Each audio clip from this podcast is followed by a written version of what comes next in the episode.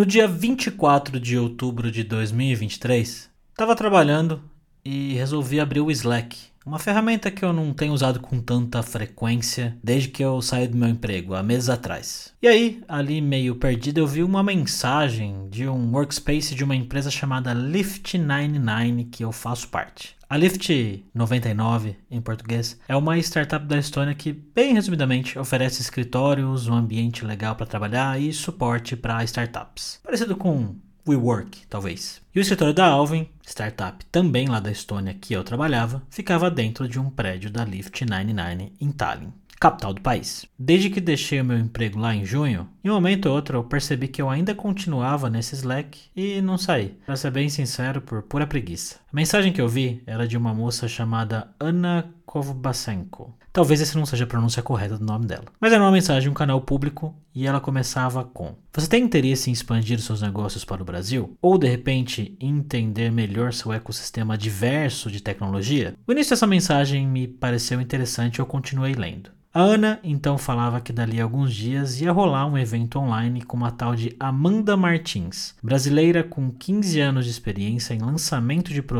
e operações, que passou por empresas como Bacardi, PlayStation e Uber. A ideia dessa palestra era dar um resumo da economia brasileira, ao mesmo tempo em que ela dava dicas sobre como empreender e começar a sua operação por aqui. Desde que eu saí lá do meu emprego meses atrás e me joguei na vida de empreendedor solo, eu comecei a dizer sim para coisas que antes eu dizia não. Às vezes nem dizia nada, só procrastinava tomar uma decisão até a hora que não tinha mais como dizer sim. Em evento presencial de empresa que eu nem conheço, mas que me convidou, bora. Gravar podcast com pessoas desconhecidas, mas que parecem legais e temos interesse em comum, vamos aí? Fazer uma reunião online com alguém aleatório no LinkedIn que só quer conversar comigo? Sem problemas. E esse dia, quando vi essa mensagem, pensei, por que não? E me inscrevi para participar. No dia, eu me conectei lá na sala do Zoom para assistir a palestra e o que vi foi uma pessoa super bem articulada, que claramente sabia bem do que estava falando e que me deu uns insights legais sobre o meu próprio país que eu nem sabia. No meio da palestra, eu já percebi que Amanda era uma pessoa que parecia estar em um momento de vida parecido com o meu e com quem eu poderia aprender bastante. Já fui logo no LinkedIn dela, adicionei e mandei mensagem falando: Oi Amanda, emoji feliz. Estou assistindo a sua apresentação sobre o mercado brasileiro. Eu vou dizer que já pensei na possibilidade de ter uma empresa parecida com a sua. Vamos conversar? Meia hora depois, ela já me respondeu dizendo que sim e com uma lista de dias e horários para a gente conversar. Gosto de gente assim, direto ao ponto. Marcamos um bate-papo online e a gente conversou e se conheceu. Nessa conversa eu acabei me identificando bastante com ela mesmo, porque, como eu disse, né, ela está empreendendo solo e tentando viver dos negócios que consegue gerar. Um momento parecido com o meu. Compartilhamos algumas experiências e dores e depois de quase uma hora de papo, a gente se despediu com aquele clássico até mais, vamos falando. Que costuma ser mais uma expressão mesmo para mantermos contato de alguma forma do que literalmente a gente continuar se falando. Só que a gente continuou. Um dia depois dessa conversa, a Amanda me manda uma mensagem dizendo que na semana seguinte ela estaria com uma delegação de startups alemãs na Vila Olímpia em São Paulo e que uma das startups poderia ser um potencial cliente para mim. Se eu quisesse, ela disse que coordenaria uma reunião para que eu conhecesse a Sandra, fundadora dessa startup. E eu topei. Na semana seguinte, lá estava eu indo para o prédio do Cubo na Vila Olímpia, onde conheci a Amanda pessoalmente e também a Sandra, cofundadora da Globe Me, uma startup que ajuda a contratar e realocar profissionais do mundo todo para a Alemanha. A conversa foi ótima e a gente saiu dali prometendo continuar se falando para tentar fechar algum negócio. Terminada a reunião, Amanda me pergunta como foi e em seguida diz que no dia seguinte, tanto a Sandra, com quem eu tinha acabado de conversar, quanto toda aquela delegação de startups alemãs que estavam por ali, estariam em um evento organizado na cobertura do prédio do Cubo. E ela disse que também, além desses alemães, fundadores de startups, Teriam outros convidados de startups daqui e até o cônsul geral adjunto da Alemanha no Brasil. Mais uma vez, esse é o tipo de coisa que no passado eu provavelmente diria não. Eu diria, ah, deixa eu ver, evento com empresários em cobertura de prédio? Eu não tenho nem roupa para isso. Só que eu disse sim, eu disse bora. Eu ia. Me despedi então da Amanda e fui embora. No caminho de volta, já mandei mensagem para minha esposa avisando que tinha sido convidado para um evento meio formal e me questionando o porquê de eu não ter um blazer até hoje. Eu estava a caminho de encontrar ela para jantar em um shopping e esse foi o nosso assunto o caminho todo. Quando eu cheguei lá, ela já tinha comprado um blazer para mim. Isso é foto, meu amor, obrigado. Pois bem, No outro dia, lá fui eu com meu blazer novinho na noite das startups alemãs na cobertura do Cubo. E foi incrível. Nessa noite eu conheci vários alemães, alguns croatas e também gente daqui do Brasil. E algumas das pessoas que eu fiz contato por lá já estão até com data agendada para gravar podcast aqui comigo, incluindo uma lenda viva da internet brasileira, Ednei Souza, o Internei. Eu saí desse evento muito feliz e animado com as conexões que consegui fazer ali. Minha mente se abriu para várias novas realidades e possibilidades com as conversas que eu tive. E tudo isso aconteceu porque eu conheci a Amanda, a moça que palestrou lá naquele evento online que eu fui descobrir depois era pro pessoal das startups ucranianas. Sei lá como eu vi aquela mensagem, já que, como eu disse, eu mal tenho o costume de ler canais e mensagens do Slack desde que eu não uso mais ele como uma ferramenta do meu dia a dia. Enfim, no episódio de hoje, eu chamei a Amanda aqui no podcast para a gente conhecer ela melhor entender como é esse negócio de começar operações de empresas no Brasil.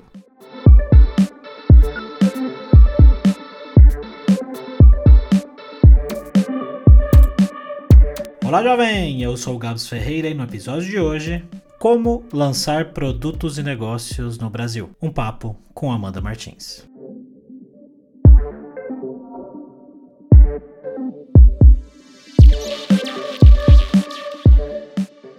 Em uma manhã de quinta-feira ensolarada de novembro, eu e Amanda nos encontramos virtualmente. Bom dia! E aí, Gabs, tudo bom?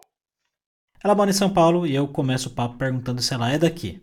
E a resposta é não. Ela é de Goiânia. Apesar de ter conhecido a terra dela só esse ano, acho que posso dizer que sei como agradar um goiano. Como a pamonha de Goiânia é incrível. É uma, é uma coisa surreal, assim. Eu nunca imaginei que pamonha pudesse ser um negócio tão gostoso. Amanda vem de uma família de dentistas e me conta que foi praticamente a única ali a querer quebrar o ciclo familiar e trabalhar com empresas e negócios. Quando chegou a hora de escolher um rumo para a carreira, ela se mudou para São Paulo para estudar marketing na USP. E ela disse que essa decisão já estava tomada faz tempo. Com nove anos de idade, eu falei, eu vou embora daqui. Tenho, eu tenho isso, assim, de às vezes visualizar algo na minha vida e aí eu faço coisas para aquilo acontecer. E foi, essa foi a primeira coisa que eu visualizei, assim, eu queria sair e eu me sinto em casa aqui em São Paulo, assim, eu falo, uai, meu, eu já me sinto, já tô 18 anos em Goiânia, 18 anos em São Paulo, então, então eu me sinto parte já aqui da cidade. Legal. E, e quando você veio para cá fazer faculdade e começar a trabalhar, a faculdade, o trabalho, era o que você esperava, imaginava, ou você teve algumas, alguns choques? Assim? Eu acho que desde que eu cheguei em São Paulo, eu me adaptei muito rápido, porque eu vim num conceito, contexto de estudar. Acho que eu vejo as pessoas que vêm para cá simplesmente para trabalhar, o quanto é mais difícil quando você vem mais velho, né? Quando você vem fazer faculdade, eu acho que você vem num contexto onde você faz amigos aqui, né? Você cria famílias aqui. Então, para mim, isso foi uma facilidade muito grande. São Paulo também é uma cidade que acolhe pessoas, independente da forma como você é. Então, acho que eu sempre me senti pertencente a esse ecossistema, mais progressista, onde eu podia ser eu mesma e tudo bem. Tem algumas calas da cidade que, para quem tá do interior, não, não era acostumada, né? Eu tô remontando aqui a, a esse momento acho que me assustava no primeiro momento, mas que logo você vai se acostumando. São Paulo é uma cidade que você pode viver sem planejamento. Você tem que planejar a trajetória. Isso, para quem vem do interior, é um, é um choque. Até às vezes vejo quando alguém vem visitar e quer ir para algum lugar seis da tarde. Não se faz isso aqui. Ou quer ir a algum lugar sem reservar. É, tudo é cheio, né? Tudo tem fila. Né? É. é. Bem, e sobre trabalho em si, né? Eu estava olhando seu LinkedIn aqui antes da gente, da gente começar e eu vi que a sua primeira experiência profissional foi em 2008, um pouco depois que você chegou aqui, então um, uns dois anos talvez depois que você chegou pelo, pela, pela linha do tempo que você me falou agora, né? É, eu sempre trabalhei engraçado. Eu sempre me senti uma pessoa generalista. Quando tem até um livro muito bom sobre isso, chama Range, porque quando você é generalista, você é mais perdido, assim, né? Então você gosta de português e matemática. E eu sempre fui trabalhar com lançamento de produto e setup de operação, acho que por causa disso, porque você tem que ser o faz tudo no começo de qualquer coisa, né? E a minha primeira experiência profissional foi na Bacardi e eu fazia lançamento de produtos para eles. Então, na época, lancei uma cachaça no Brasil chamada Leblon, a gente criou todo o conceito da marca e foi criar os pontos de ativação, onde seria vendida, negociar a distribuição, a distribuição. Então, eu fazia esses lançamentos, assim, lançava saborizados das marcas, a Bacardi é uma família que tem vários produtos. Enfim, então sempre me envolvi com esse tipo de projeto. Depois,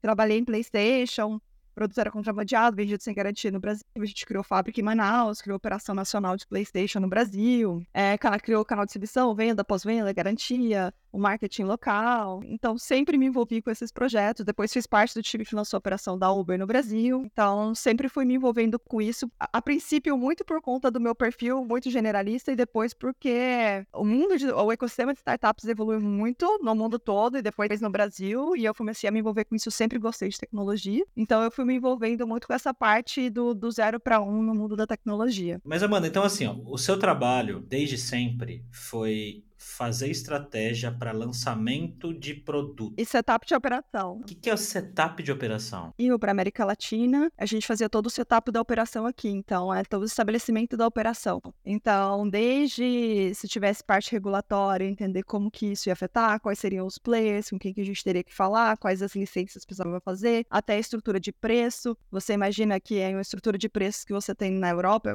nos Estados Unidos é muito diferente do que você tem aqui no Brasil. O apetite para pagar do brasileiro é muito diferente diferente do que existe nos outros lugares. Então, preço sempre é algo que a gente tem que mexer, é também por causa da parte tributária, né? Se for um produto físico. É, isso tudo é setup de operação, mas uh, e é interessante quando a gente fala setup de operação, a gente começa falando de estratégia, mas tem muita parte que é muito hands-on, assim, é você entender o que, que funciona e o que, que não funciona. Quando você lança algo num novo país, você está testando de novo o produto market fit, entendendo que ajuste você precisa fazer para aquilo deslanchar. Como que começa um, um projeto desses. Eu acho que a gente pode usar, por exemplo, um exemplo, uma história que deve ser legal pelo que você contou aí, da PlayStation, né? Você trabalhando na PlayStation, como que você conseguiu esse emprego, inclusive? Eu fiz o um processo seletivo na Sony. Então, o PlayStation ficava dentro do time da Sony Entertainment. Naquela época, se buscava emprego de uma forma muito diferente de hoje. E eu vi que tinha lá, eu sempre gostei de jogar, era uma coisa que eu, enfim, fazia desde criança. Então, era meio que aquele dream job, assim, né? Eu acho que às vezes a gente tem medo de aplicar para algo que você quer muito, sabe? E eu enfrentei isso, fui lá, fiz o processo. Eles queriam alguém com meu perfil, porque queriam estabelecer a produção, precisava de uma pessoa generalista para estabelecer a produção local. E, e, foi isso, eu fiz o processo seletivo, passei, fui aprovado e fui. E para Uber foi um pouco diferente. A Uber tinha acabado de lançar a operação em Londres e eu fazia, eu estava estudando, fiz meu MBA lá. E a gente fez um projeto para Uber e eu adorei a empresa. Eu falei, nossa, isso tem muito a ver com a América Latina. Eles tinham lançado a operação só no, no Rio. Então eu queria muito trabalhar lá. E, na, e, não tinha, a empresa era minúscula, não sei lá, algumas pessoas num coworking, só que eram pessoas mais ou menos da minha idade, assim, que eu, pelo que eu vi, né? É, fucei no LinkedIn e tudo, descobri onde era o coworking, aí vi onde o pessoal fazia happy hour, e aí fui lá, conheci o pessoal, me inscrevi no processo seletivo, então foi algo mais por outras vias, assim, eu dei meu jeito para conhecer o time que estava lançando é, e entrar no processo seletivo para poder fazer parte desse time que lançou a operação. Né? Imagino que teve ter sido um desafio grande lançar a operação de Uber aqui com toda a resistência da, de taxista e prefeitura, governo. Como é que foi essa parte aí? Nessa época, hoje falar que você trabalha na Uber é super sexy. Naquela época, minha mãe me falava é. assim: o que, que você está fazendo? teve várias vezes que a gente teve que andar com escolta. Tinha um time de security que cuidava, né, desse time que estava fazendo o lançamento de operação. Existia, né, essa, essa retaliação aí da parte dos taxistas, essa resistência. E não só do taxista, né, tem muita gente por detrás do taxista, que é o dono, né, das licenças de táxi. Sim. Uma, era um ecossistema bem diferente do que a gente tem hoje. Era uma tecnologia que ninguém sabia se ia continuar no Brasil, se a gente ia ser proibida de repente, a gente ter que sair, sabe? Então, o tempo todo gente ficava naquela estabilidade, vou ter que voltar para o exterior, porque a Uber vai ser proibida aqui. Então, além da estabilidade de segurança pessoal, tinha muita essa estabilidade também de saber se a operação ia vingar ou não, sabe? Mas a Uber tinha, tem, desde o início, acho que eu visualizei esse produto market fit que ela tem com o Brasil, sabe? Quem nasce brasileiro ou que vive o Brasil real, o Brasil das grandes cidades, né? tem 17 cidades no Brasil com mais de um milhão de habitantes, sabe? A falta de infraestrutura de transporte público que a gente tem, quanto demorava para você chamar um táxi no telefone, você, mesmo depois com os aplicativos de táxi, táxi, era ali às 15, 20 minutos que você esperava. Então era uma dor muito grande no Brasil. E nessa época a gente estava lançando. extremamente caro, né? muito caro. E naquela, nessa época a gente estava lançando a operação, o Brasil estava no pico do desemprego. Então foi um pouco antes ali do impeachment da Dilma, né? Em 2014, 2015 a gente estava lançando a operação. Tava, eu lembro de ver taxa de desemprego 16, 17% no Brasil. Então acho que tinha muito, não só demanda, dor do lado do passageiro, mas existia a dor do lado do motorista, porque às vezes é, eu lembro que no começo existia muita gente muito qualificada para ser motorista. Então eu lembro de uma vez tá, entrar num Uber, tava um injetor da Bacardi, foi a minha primeira empresa que eu trabalhei. Ele, ah, eu tenho mais de 50 anos e, enfim, fui demitido. Foi a, alternativa que eu encontrei. Foi um momento, acho que muito interessante para lançar no Brasil e acho que, em geral, o business da Uber tem muito produto market fit com a América Latina, em geral, não só com o Brasil. Se você olha países que nem a Áustria, a Alemanha, que tem transporte público de qualidade, as pessoas têm orgulho de usar o transporte público, sabe? E, e também o transporte público é gratuito. Lá não se lança nada enquanto não tiver regulamentação. Aqui no Brasil a gente tem esse sandbox que chama, né? Até a última lei da internet permite que tem novas tecnologias que sejam lançadas que não tenham regulamentação ainda possam operar enquanto a regulamentação está sendo discutida. Hum.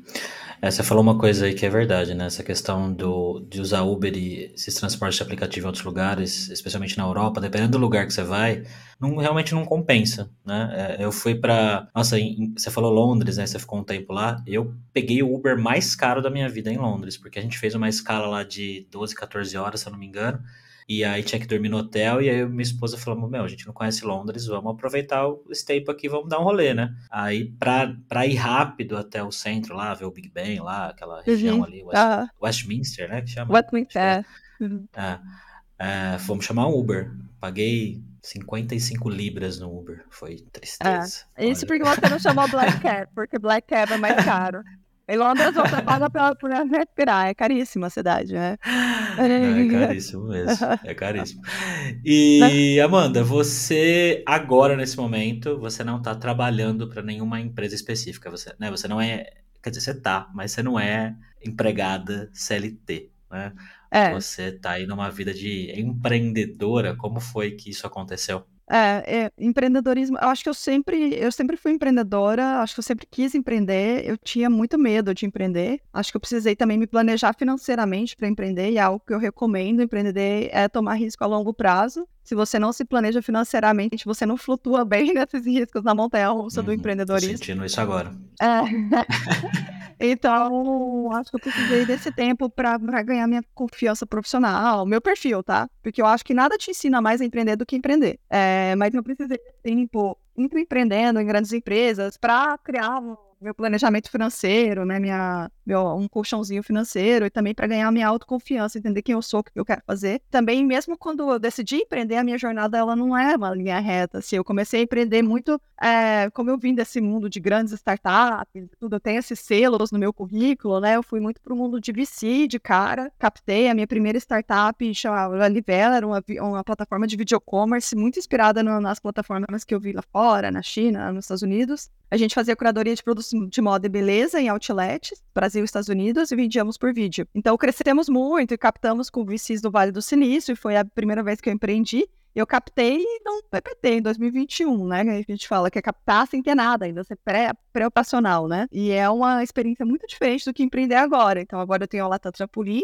né? Eu ajudo empresas estrangeiras a lançar operação no Brasil. Eu não tenho sócio, eu não tenho investidores, só só eu fazendo o meu dinheiro. Então, é uma experiência muito diferente, completamente diferente do que eu tive na Olivela. E eu tenho amigos que, que empreendem também de outras formas, eu vejo que é outra experiência também. Então, acho que você não é só mudar do corporativo para o empreender. Qual é a sua forma de empreender, sabe? É, acho que eu também vivi essa experiência, assim, de diferentes formas de empreender. Eu fiz essa transição, foi uma transição super planejada, mas eu acho que tem sido um caminho que eu tô me descobrindo como empreendedora. O que que funciona melhor para mim, sabe? Uhum. Bem, eu me identifico bastante com isso que você está falando, porque eu também tô num lugar parecido, né? Eu tô num lugar onde eu tô tentando empreender sozinho e sozinho mesmo, né? Não tem, tirando minha esposa que me ajuda com várias coisas e uma outra pessoa que de vez em quando me dá um palpite de alguma coisa, eu tô sozinho. E e tô me descobrindo também, tô entendendo o que, que funciona e tudo mais. E às vezes é um trabalho. Você se sente sozinha, às vezes? Tem hora que eu falo, cara, eu queria alguém para me falar o que fazer hoje, assim. Eu queria alguém para tomar essa decisão aqui por mim. Olha, eu, eu me sinto sozinha e eu tenho uma sorte na minha vida que eu sou uma pessoa extrovertida e eu faço amizade fácil. É, você já viu, né? A gente se conheceu rápido, a gente já se ajudou em várias coisas.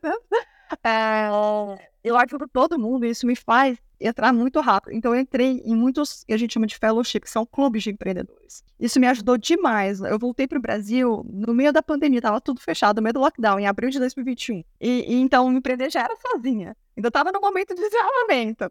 Então, eu, eu comecei a enlouquecer. Mas aí, o que, que eu fiz? Eu entrei, eu fiz muito ó, esses programas de empreendedores de fundos. Então, eu fiz o Kenner Takeoff, o Maya Matching Program. Existe um, um fellowship que eu defendo, não estou ganhando nada para isso aqui, um clube de empreendedores chama Latitude, que eu faço parte, que me trouxe um monte de amigos. E isso me ajuda demais na minha, na minha jornada, Gabi. Tendo essa transição, né, do mundo de tech para mundo de empreendedor, tá indo pro outro lado da mesa, indo pro lado de ser chefe, assim, chefe mesmo da empresa. É, eu me solidarizo muito, uh, eu sei como que é esse sentimento, o empreendedorismo ele tem uma lógica diferente de você ser empregado. Quando você ser empregado, você trabalha e o salário pingo. Você trabalha e o salário pingo. Empreendedor, você fica fazendo várias coisas sem ganhar nada. E aí você fica pensando, gente, será que eu tô louca?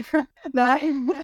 será que, que, que eu fiz, sabe? Aí, de repente, as coisas começam a virar. Né, eu tô nesse momento agora da minha empresa. De repente, as coisas começaram a virar e começaram a acontecer muito rápido. E aí parece que fez sentido tudo que eu fiz, sabe? Mas enquanto não, não dá certo, você fica tentando diferentes coisas, assim fingindo que tá tudo bem pros outros, sabe? E é uma jornada muito diferente, assim. Então, eu acho que é uma mudança de forma de pensar, se você vem do mundo corporativo para empreender, né? É.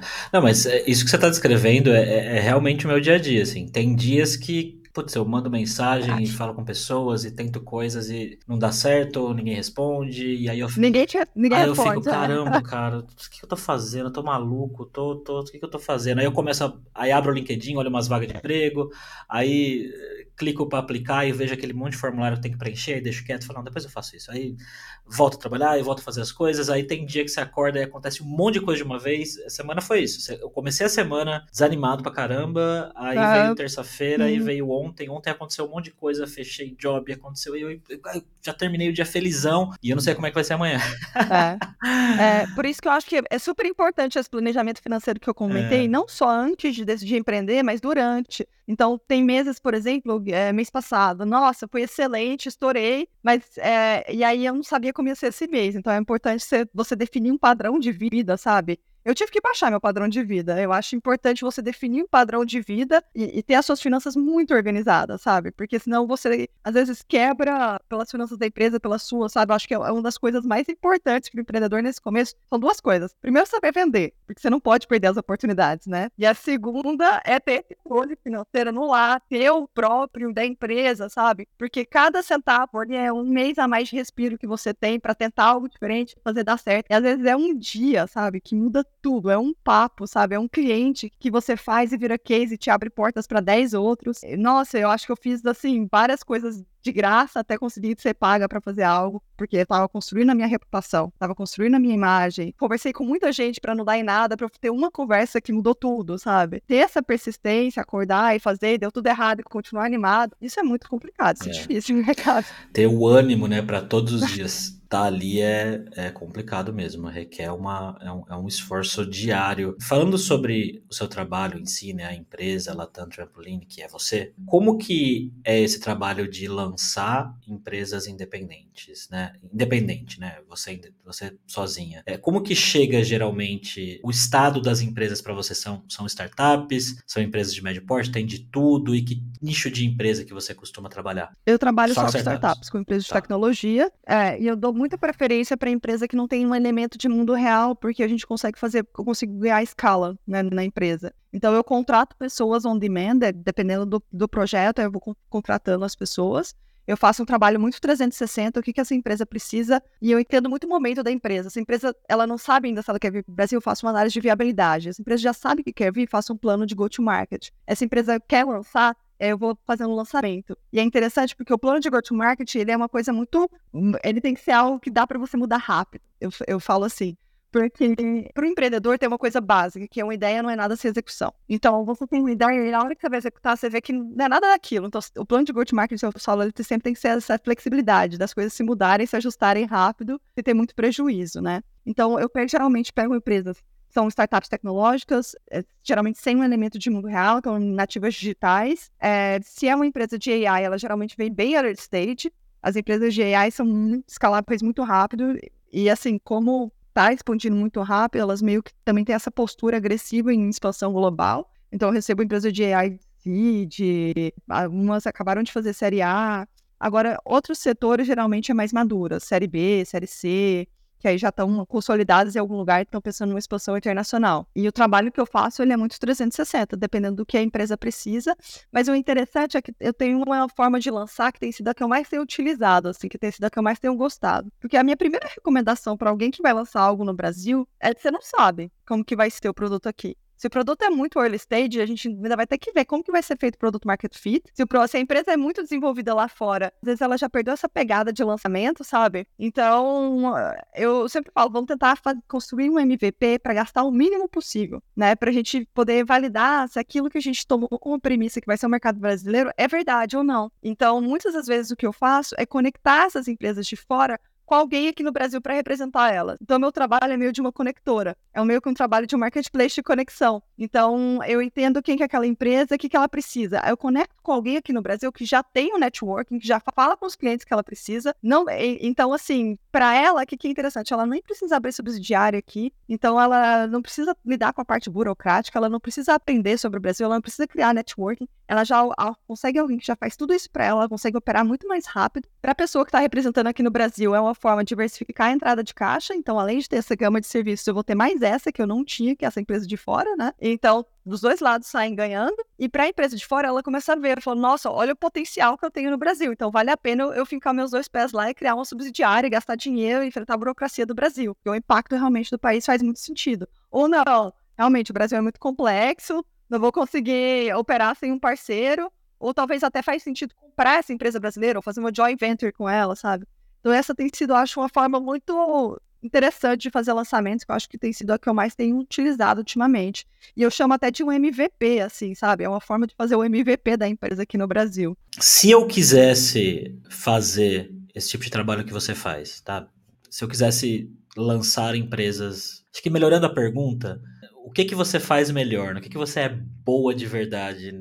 Além de conectar pessoas e na parte de hard skills, vamos dizer assim? Olha, o que você mais tem que ter para lançar uma operação, você tem que ter um pensamento estratégico daquele produto. Então, acho que você precisa fazer meio que uma análise muito boa de mercado. Acho que tem um lado de pesquisa muito forte. É, você conhecer de metodologia de pesquisa, saber as formas de perguntar, né? Principalmente porque brasileiro fala muito para agradar. Então, né, as pessoas eu falo, olha, não existe resposta certa nem errada, o que você vai falar não tem juízo de valor, mas as pessoas querem muito ainda me agradar na entrevista, sim, sabe? O brasileiro, não existe reunião ruim no Brasil, eu brinco com, com os estrangeiros, sabe? Se a pessoa falou ela falou sim, é talvez. Então, assim, você sabe dominar a metodologia de pesquisa de mercado, eu acho fundamental para você conseguir construir uma estratégia muito colada na realidade, né? Eu acho que é, que é, um, é um hard skill importante. Além de pesquisa de mercado, eu acho que também você saber ligar o estratégico com o operacional é muito importante. Porque eu vejo muita gente muito bom de construir apresentação, estratégia de lançamento, que na hora de executar, de fazer mesmo, não sabe fazer. Existe uma coisa que a gente falava na Uber, que é o hustle, que é dar seu jeito, entendeu? Dar uma forma de fazer isso dar certo. Obviamente, respeitando a ética e os processos, que, que é legal, mas você vai tentando de um jeito, tentando de outro. Eu acho que isso é fundamental para quem empreendedor, né? Encontrar esses hacks, essas formas de fazer a coisa dar certo. E é fundamental para quem está fazendo um lançamento. E, e para fazer isso, você tem que pensar muito quase que em camadas, assim, né? Essa é a minha estratégia, então aqui vai ser é, as minhas táticas, e, e assim que eu vou quebrar essa tática, o Agile me ajuda muito. Eu fiz aquele Scrum, desde que eu fiz o, o curso, eu uso para aplico para tudo, para gerenciamento de time, para descer a estratégia em, em, ati em, em, atividades operacionais. Eu acho que é algo que também me ajudou demais. Metodologia de gerenciamento de projeto, em geral, que você precisa de organização para otimizar recursos, para otimizar tempo, para otimizar dinheiro. Acho que tudo isso ajuda muito para você aprender a fazer um lançamento bem feito. Eu acho que essas duas coisas são as que mais me ajudaram, assim. Hum em termos práticos, né? Sim. Tem uma coisa que você falou aí, que é conectar pessoas. Conectar pessoas de empresas com pessoas de outras empresas aqui e, e, por aí vai. Essa parte de conhecer gente, conhecer as pessoas certas, eu acho que é muito importante, né, no seu trabalho. Muito, e, e eu acho que, que, também é como que você conhece essa pessoa, você entende ela, e não só se conhecer, eu acho que todo mundo que eu conheço, eu tento entender o que, que essa pessoa tá precisando agora, sabe? Que eu não quero simplesmente fazer uma conexão que é boa só para um lado, que seja boa para os dois, sabe? Então, o que, que é relevante para ela, né? Que que ela tá... Acho que isso me ajuda muito depois a conectar os pontos, sabe? Falar, nossa, tal empresa seria muito legal para representar tal marca que entrar no Brasil, tal solução. Porque também não é só um match de mercado, é um match também de cultura, sabe? De forma de trabalhar. Se colocar duas pessoas totalmente diferentes para trabalharem juntas, por mais que elas sejam complementares, às vezes, tecnicamente, não vai dar certo. A gente fala que até para buscar co-founder, você precisa de uma pessoa que tenha mais ou menos os mesmos valores que você, né? Então, acho que você ter essa capacidade de enxergar a pessoa, o que ela precisa, como que ela trabalha, o jeito que ela é, acho que isso também ajuda muito. Mas isso aí é soft skill, né? Não é, não é hard skill. Isso aí você aprende com a é. vida. É, eu vou dizer uma coisa para você que, que eu, uh, assim, uma percepção que eu tive esses dias, que é até meio óbvio falar em voz alta isso que eu vou falar agora, tá? Mas quando veio a pandemia, né? Eu comecei a trabalhar de casa e eu tô trabalhando de casa desde então. Por mim, eu não voltava a escritório nem nada do tipo, né? Não volto. Se, se eu puder voltar a trabalhar em escritório todo dia, não faz o menor sentido para mim. Nesse tempo, eu acho que eu acabei negligenciando um pouco eventos e, e contatos presenciais. E aí, de uns tempos para cá, eu comecei a ir de novo mais em evento, em, em outros lugares. Inclusive, a gente se conheceu num evento. Não, não foi num evento, né? Mas, enfim, você me convidou para um evento. E mais uma vez, né? É óbvio falar isso em voz alta, mas o poder de você você conhecer uma pessoa pessoalmente e falar com ela ali cinco minutos ao vivo é muito melhor do que qualquer pitch que você pode fazer no LinkedIn, né? Mandando uma mensagem ali, qualquer outro lugar online, né? Antes eu falava, nossa, o Brasil é um país onde relacionamentos são importantes, então networking é fundamental e nesses eventos é fundamental, mas eu já percebi que não é só no Brasil. Eu trabalho com Israel, eu trabalho com a Alemanha, eu trabalho com o americano e eu vejo o quanto isso é importante em todo lugar. Eu acho que presencialmente você consegue construir muito mais confiança. Eu acho que presencialmente você consegue muito mais ler o outro e também ser lido. E, e eu acho que isso gera uma conexão num nível muito diferente, que a gente ainda não conseguiu por vídeo. Talvez com o argumento de reality, né? Um dia a gente consiga, não sei. Não sei, eu adoraria que o metaverso desse certo, assim, eu fico muito frustrada, eu acompanho isso então desde 2001, adoraria que a gente avançasse uma forma de fazer diferentes lugares acessíveis para tantas pessoas, sabe? Ou que pessoas no interior do Brasil, sabe, nem eu e você tivemos já um dia, pudessem ter acesso ao networking em São Paulo, mas isso ainda não é uma realidade. Então, acho que já que a gente já está aqui em São Paulo, a gente está nesses eventos, né? Significa muita coisa. Só de você estar tá lá e ter sido convidado, significa que você está naquela rede de contato, você faz parte daquele ecossistema. Só de você ser visto, acho que já comunica algo. Acho que a comunicação quando ela é digital, ela é muito transacional. Quando ela é presencial, é, você consegue conectar no nível pessoal. E isso você consegue enxergar mais aquelas coisas que a gente comentou aqui, valores da pessoa, o jeito dela. Você consegue se conectar diferente com aquela pessoa e eu acho que fazer negócios de uma forma mais Sim. eficiente. É, e você consegue fazer a pessoa entender de verdade quem você é e o que você faz. Porque muitas vezes, se você, sei lá, você vai abordar uma empresa no LinkedIn, por exemplo, alguém de uma empresa, você vai lá, manda uma mensagem e fala: Oi, eu sou Amanda da Latam Trampoline, eu faço isso, isso aquilo. A pessoa, às vezes, ela precisa do seu serviço, só que ela não sabe. E o texto ali, às vezes ela, a pessoa lê, mas ela não entende muito bem, ela tá com a cabeça em outra coisa, ela não tá olhando para você, ela e deixa para depois, responde, esquece. Agora, quando você tá cara a cara com a pessoa, a pessoa é obrigada pelo menos um minuto olhar para sua cara, ouvir o que você tá falando e às vezes naquela conversa ela já fala: opa, peraí, você lança startups, é isso? Ah, eu tenho uma startup. E aí ela, ela entende, né? Porque, que, que nem você falou, né? A comunicação online ela é muito transacional e ela depende de vários fatores, né? E eu sinto que as pessoas no presencial falam coisas que elas não falam no online. Principalmente depois de tomar uns vinhos, né? No, no... É eu sinto que, que elas viram falam, mano, você já pensou em fazer tal coisa? Me dão ideias pro meu negócio, sabe? Dificilmente numa reunião alguém vai virar pra mim, me conhecendo, vai me dar uma ideia pro meu negócio, assim, sabe? Porque eu não sabe como que eu vou agir, eu não sei, porque a reunião não tá, não é sobre isso, porque a gente tem só meia hora pra falar, né? Sinto que no, no presencial existem essas coisas. Eu tô super fã do, do trabalho remoto, até saiu a capa da Você S.A., que trabalho remoto morreu. Acho que é uma realidade muito de empresa grande. Acho que para startup o trabalho remoto está super vivo. Eu vejo que no mundo do ecossistema de, de empreendedorismo, quase todo mundo continua remoto, no máximo híbrido, que a gente está fazendo encontrando formas de fazer o remoto funcionar, né? E para mim, esses eventos, né, que são pontuais, eles são importantes para depois a gente poder ser mais eficiente no remoto, sabe? Ou talvez até ter é, discutir no presencial como que a gente consegue manter aquela conexão no remoto, ou, ou entender como que é aquela pessoa para depois trabalhar melhor com ela no remoto. Para mim mim, eu tento fazer assim na minha empresa, né? E eu vejo vários outros colegas que para eles também é, essa é a solução. Eu, eu prefiro acreditar que a gente está encontrando formas de fazer o remoto funcionar, sabe? Enquanto a gente não tem tecnologia suficiente para trazer os elementos do presencial no remoto, a gente está encontrando essas formas híbridas, né? esses hacks híbridos, para fazer ele funcionar. Eu sou muito resistente a acreditar que o futuro é presencial. Assim, para mim não faz sentido isso. Não faz sentido em termos de trânsito, não faz sentido em termos de recurso, enfim, eu acho também que é uma forma super elitista de pensar assim, só em quem mora perto do trabalho. Então, acho que tem certos tipos de trabalho que realmente não tem como, mas para os trabalhos executivos, por exemplo, acho que existem formas para driblar isso, assim, né? Como líder mesmo, eu vejo que é simplesmente você compreender melhor a pessoa, criar uma forma de confiança, uma forma de monitoramento, às vezes se reunir mais, fazer mais one-on-one -on -one também. Sim.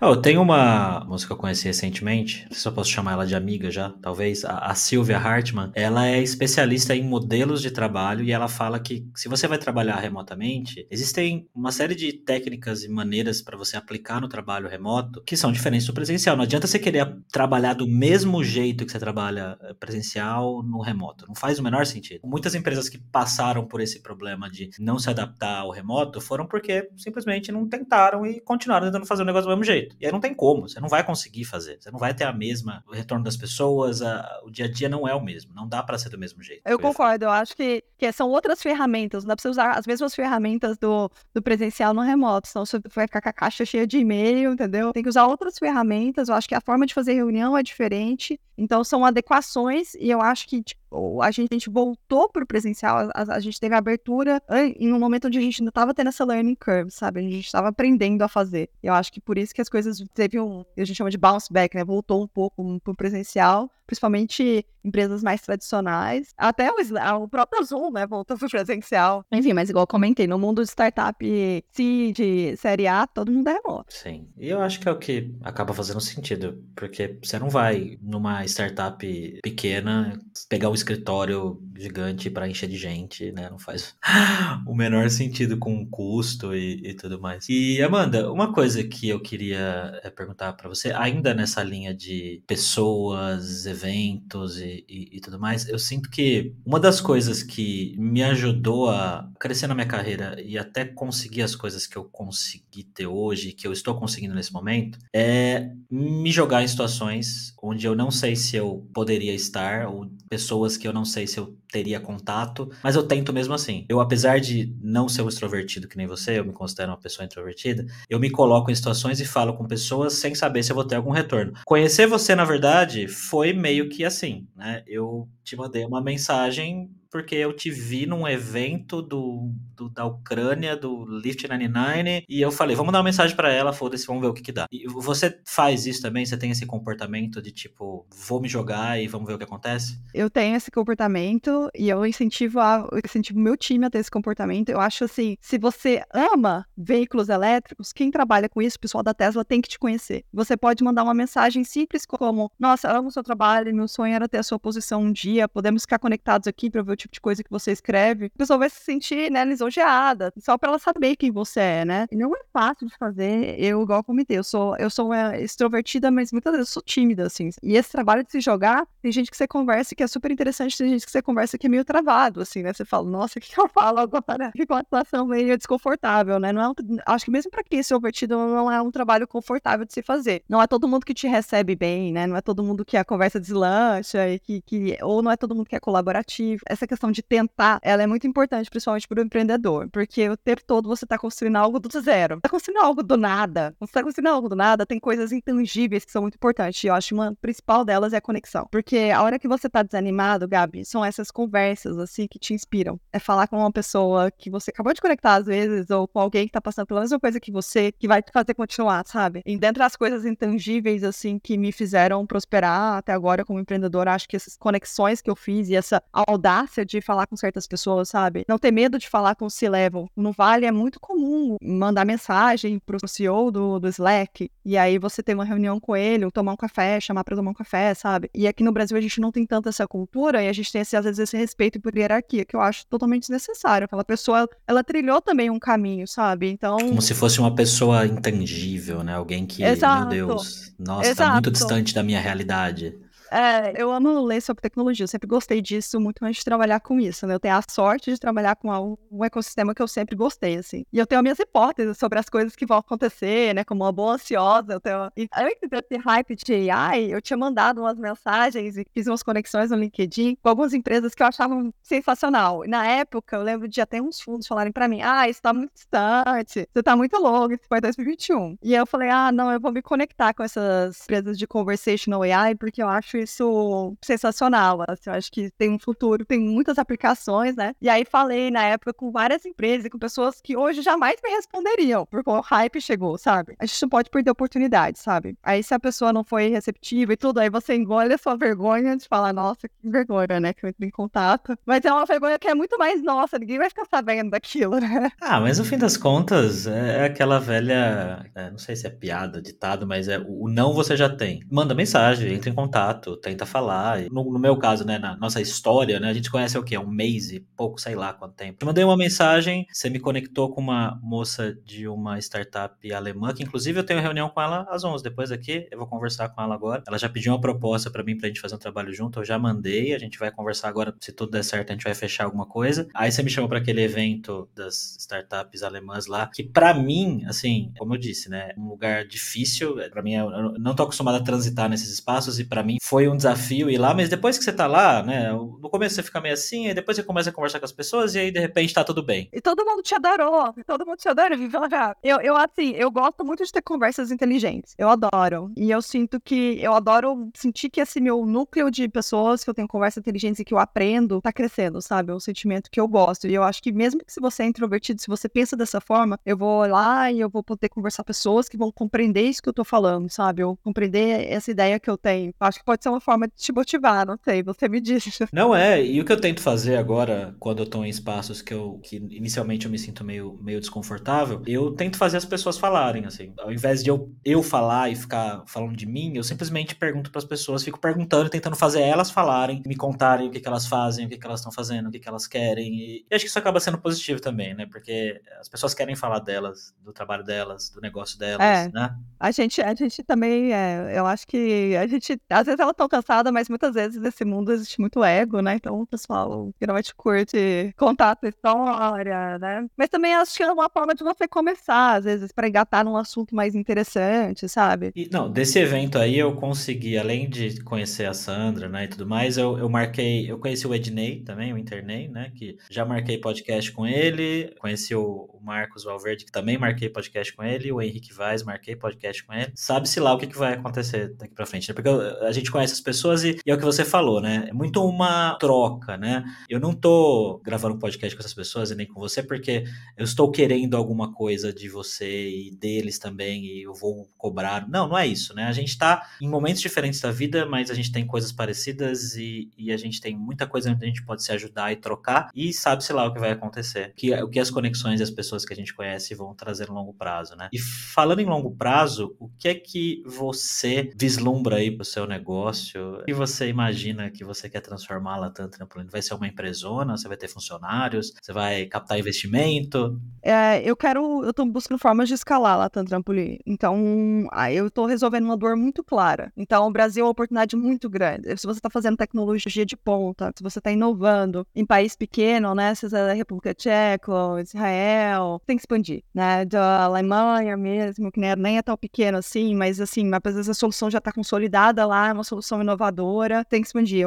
Então, o Brasil é uma oportunidade muito interessante para um país muito grande, que às vezes não tem aquela solução, mas ao mesmo tempo uma, um país muito burocrático. Então, eu resolvo essa dor e essa dor, ela cada vez mais eu percebo quão grande ela é para tanta gente, para tantos perfis diferentes. Eu acho que para quem está aí na empresa no começo, que nem eu, precisa fazer é focar num segmento muito específico. É a primeira lição do IC, né? Você vai resolver uma dor muito específica para um cluster muito específico para você conseguir escalar aquilo. Então, acho que o que eu estou pretendendo, eu comecei trabalhando muito Latinoamérica, como eu morei no Chile, no México já, eu comecei a lançar soluções em toda a Latinoamérica. Hoje tô mais focada no Brasil e eu quero focar também em alguns setores específicos para eu poder começar a escalar mais esse negócio. Então, estou buscando formas de escalar a Latam Trampoline, ou através de tecnologia, ou através mesmo do modelo de negócio. Eu estou tentando entender o que, que é. Como eu, é um business model que eu faço dinheiro desde o dia 1, né? Porque eu recebo do cliente, eu não dependo de capital de terceiros. Eu só quero, meu perfil, Amanda, eu só quero voltar a captar de novo na minha vida quando eu tiver com a empresa muito escalada e eu vou precisar de dinheiro para escalar mais mil vezes. Aí eu, eu pegaria de novo o dinheiro de VC. Mas eu acho que para esse business model que eu tenho, nesse meu momento agora, eu acho que eu tenho muito mais tranquilidade de operação e para mim a jornada é muito importante, sabe? Essa qualidade de vida na jornada que eu tô tendo, ela, ela tem um valor muito grande para mim. Então, poder ser 100% dólar do meu negócio, dizer para onde que ele vai, sabe? Que é super importante esse primeiro momento, porque eu sou a pessoa que tô com skin in the game, que tô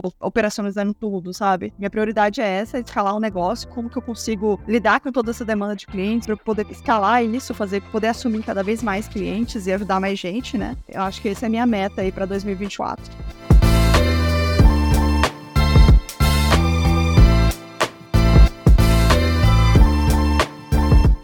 Eu gostaria de agradecer a Amanda a participação dela aqui. E não só isso, né? Conheço ela há pouquíssimo tempo e ela já abriu algumas portas que eu nem sabia que existiam. Valeu mesmo, Amanda. Vamos se falando, hein? E eu gostaria de agradecer você que ouviu até aqui. Não esquece de se inscrever no podcast caso ainda não tenha feito isso. Dar like, avaliar e tudo aquilo que a gente pede e que pode parecer bom para você, mas que eu te garanto que faz muita diferença para mim no final. Que você tenha um ótimo dia. Te vejo em breve, jovem. Tchau!